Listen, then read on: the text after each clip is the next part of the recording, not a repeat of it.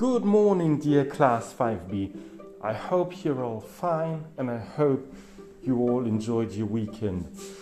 Guten Morgen, liebe 5B. Ich hoffe, euch geht's gut und ich hoffe, ihr alle konntet euer Wochenende genießen. In today's lesson, I want you all to work with your workbooks.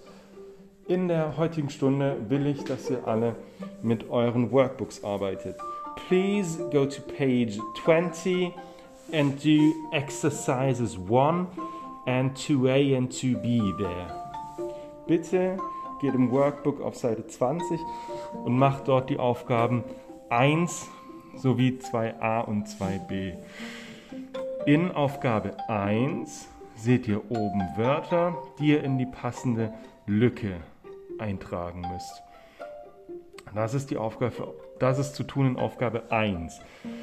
In Aufgabe 2 geht es dann darum, was denn euer persönlicher Lieblingsort der Schule ist. What's your favorite place in your school?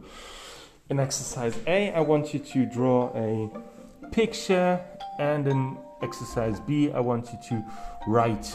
So fill in the solutions with individual answers. Also füllt da bitte die Lösung ein mit individuellen Antworten. Das ist bei Aufgabe 2a zu tun. Ebenso solltet ihr bitte auch noch auf Seite 21 die Aufgaben 1a und b machen. Da geht es darum, dass man die Wörter, die zwei Worthälften zu einem neuen Wort verbindet, in 1a und in 2b die Wörter dann aufzuschreiben. Und wer besonders schnell fertig ist und besonders fleißig ist, die sogenannten Early Finishes, die können auch noch die Aufgabe 3a und 3b machen auf Seite 21 im Workbook. Das erwarte ich nicht, das ist freiwillig.